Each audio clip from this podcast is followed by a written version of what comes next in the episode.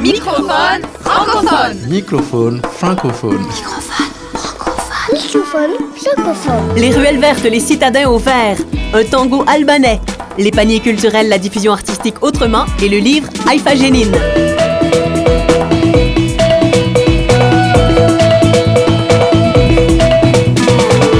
Microphone francophone. Francophone. francophone.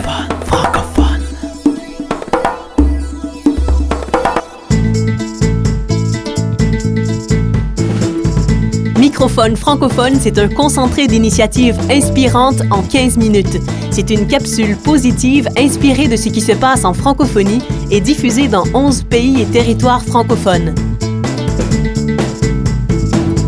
Cette semaine, nous vous proposons une émission sur le développement autrement.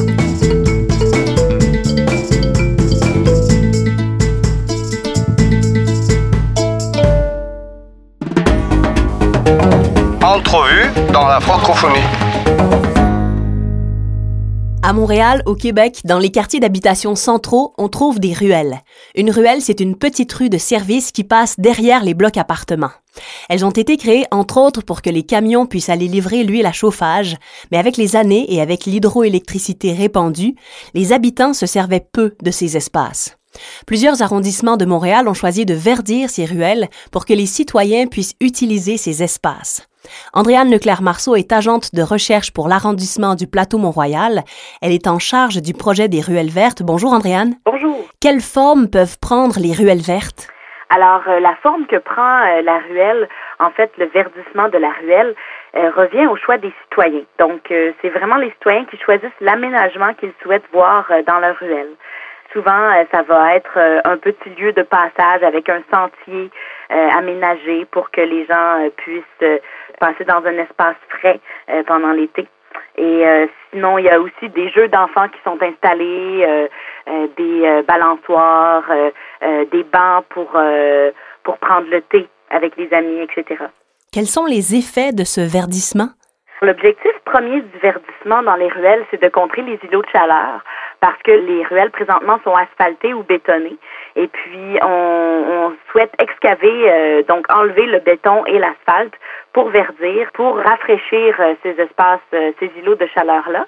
Et puis, donc, euh, l'objectif, c'est de planter des arbres pour donner un peu d'ombre aux, aux résidents qui souffrent de ces îlots de chaleur-là.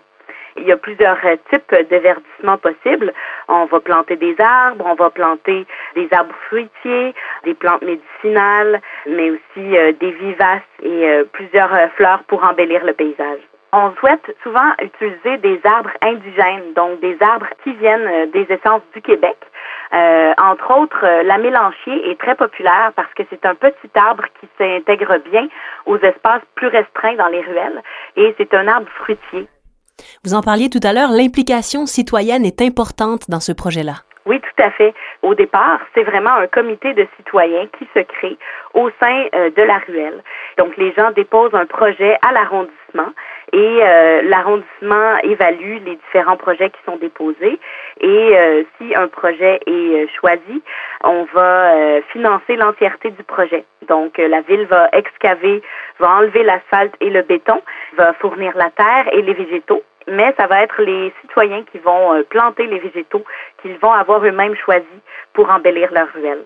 Alors, L'entretien est fait par les citoyens eux-mêmes. L'investissement initial est fait par l'arrondissement, donc l'achat des végétaux, mais ensuite, à travers les années, c'est vraiment les citoyens qui entretiennent les ruelles. Un autre effet des ruelles vertes, c'est que les citoyens vont utiliser le nouvel aménagement pour créer des fêtes de voisins. Donc, c'est vraiment intéressant parce que ça permet aux gens de descendre dans la ruelle euh, et de, de, se connaître davantage, de sympathiser et euh, de créer des liens. Donc, euh, nous, on pense sincèrement que ça améliore la qualité de vie des résidents en ville. Merci beaucoup, Andréane. Ça fait plaisir. C'était Andréane Leclerc-Marceau, agente de recherche pour l'arrondissement du Plateau Mont-Royal.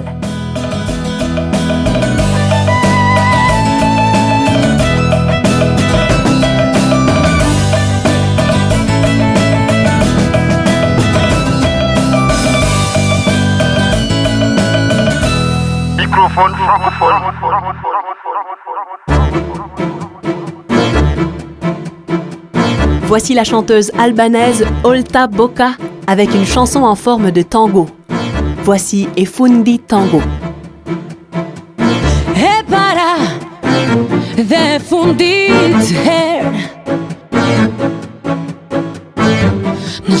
Kuq Fremare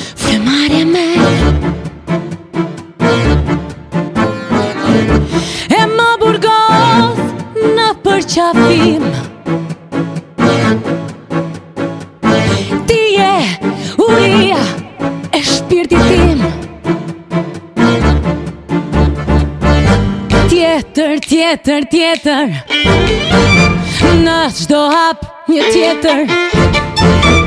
Se më kati është në nshkrimi ti. O tango. Maestro dhe një tango. A i kërkon një tango. Dhe unë janë spektator. I fati ti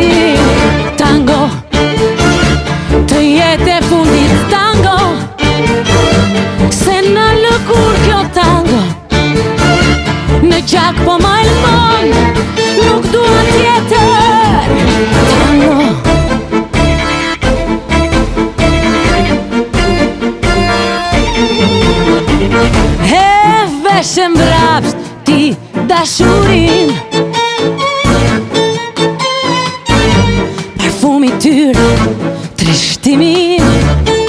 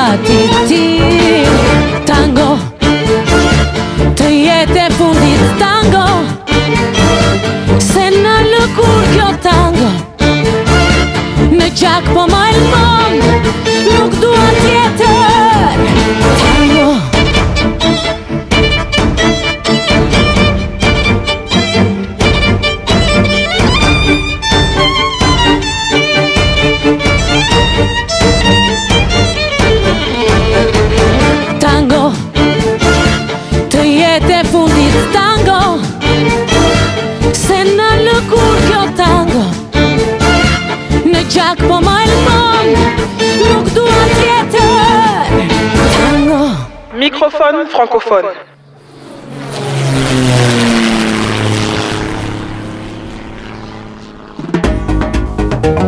Peu de gens en parlent.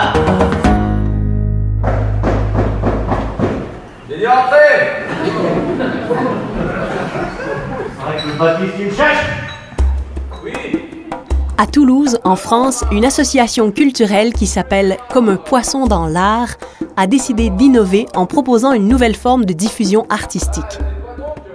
Ils se sont inspirés de la structure des paniers de légumes de la ferme vendus directement aux consommateurs. L'idée est de créer un circuit court culturel qui intègre économie sociale et solidaire. Ils ont donc créé un panier de culture qui s'appelle une épuisette culturelle. C'est une véritable alternative économique structurée de soutien à la production artistique locale. Les épuisettes culturelles fonctionnent comme un abonnement sur une année de montant de 45 ou 60 euros par panier, car il y a des épuisettes solo ou duo. Chacune des épuisettes se compose de cinq propositions culturelles, des places pour du spectacle vivant, des CD, livres et autres objets culturels.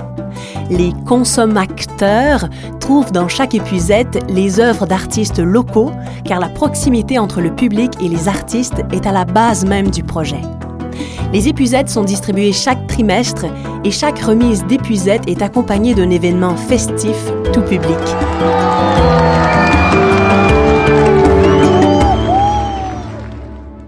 La création locale et la promotion des talents émergents sont les moteurs de l'association comme un poisson dans l'art. Leur première distribution a eu lieu en mars dernier et 40 épuisettes ont trouvé preneur. Selon Jessica Beer, l'une des fondatrices du projet, le nombre d'épuisettes va augmenter car les demandes continuent d'arriver régulièrement. Toujours selon Madame Beer, le public reçoit bien plus que ce pour quoi il paye et en même temps, la rémunération des artistes est juste parce qu'elle est issue d'une démarche collective et transparente. À Nantes, les paniers culturels existent depuis 2012 avec la structure AP3C. Les artistes locaux peuvent proposer leurs œuvres à travers le site Internet. Pour être fonctionnel, 50 paniers culturels doivent être achetés à chaque distribution. Ce fonctionnement va à contresens. Dans le domaine culturel, la compétition peut être forte. Les paniers culturels proposent l'entraide. À l'heure des vedettes à la télé, les paniers culturels proposent une diversité culturelle et une autre façon de vivre et de faire vivre la culture.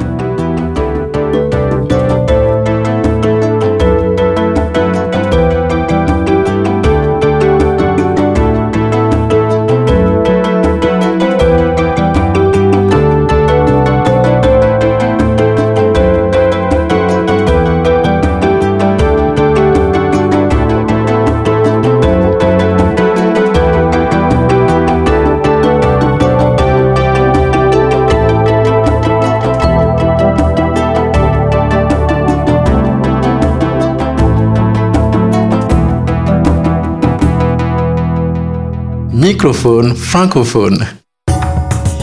Culture de sens.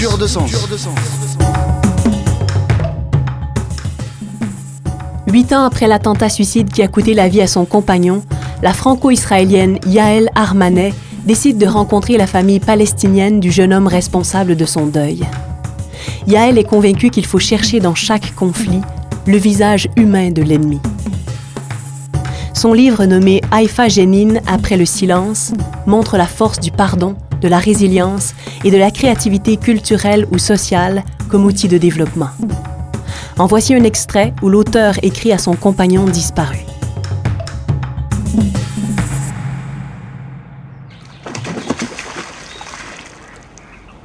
Trois jours plus tard, j'étais à Bled, en Slovénie, à une session du Comité des écrivains pour la paix, dont je fais partie. En arrivant à l'hôtel en pleine nuit, j'ai découvert la beauté du lac, immuable et presque irréel, et je me suis demandé si je n'avais pas rêvé que je venais de parler avec le père de ton meurtrier. Les écrivains réunis dissertent sur le pouvoir des mots qui peuvent changer le monde, sur les actes concrets qui seuls parlent. Il devisait sur la nécessité de créer un processus, de construire une chaîne, de rencontrer le regard de l'autre, de promouvoir des signes d'espérance. Je les écoutais, encore assommé par l'émotion de ce samedi. Je savais que ta famille était divisée par rapport à notre film documentaire sur ma démarche de reconstruction et de rencontre avec les parents de celui qui t'a volé la vie. J'ai hérité de ta solitude et pas seulement de ta vision de la paix. Quand tu te battais contre vents et marées à organiser des rencontres avec les Palestiniens, il ne manquait pas de proches et de moins proches pour ricaner. Combien de fois je t'ai entendu expliquer aux tiens qu'il fallait arriver à ce que les ennemis se parlent, se connaissent, aient des intérêts communs et que nous devions continuer à marcher dans ses pas. Devant le légendaire lac Bled, je n'ai cessé de t'imaginer pendant la guerre des six jours. Je te vois en train de donner à boire à des colonnes entières de Palestiniens, femmes, vieillards, blessés et enfants marchant sur les routes, épuisés et fuyant leur village.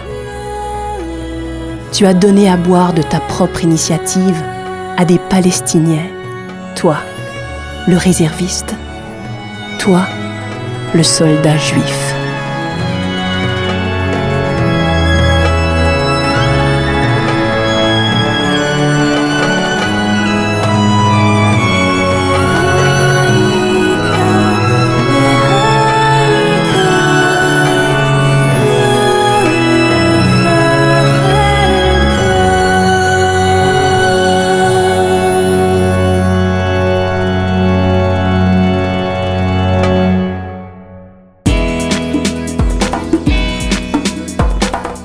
C'était Microphone francophone, une émission imaginée et construite par Martin Ferron et Erika Leclerc-Marceau.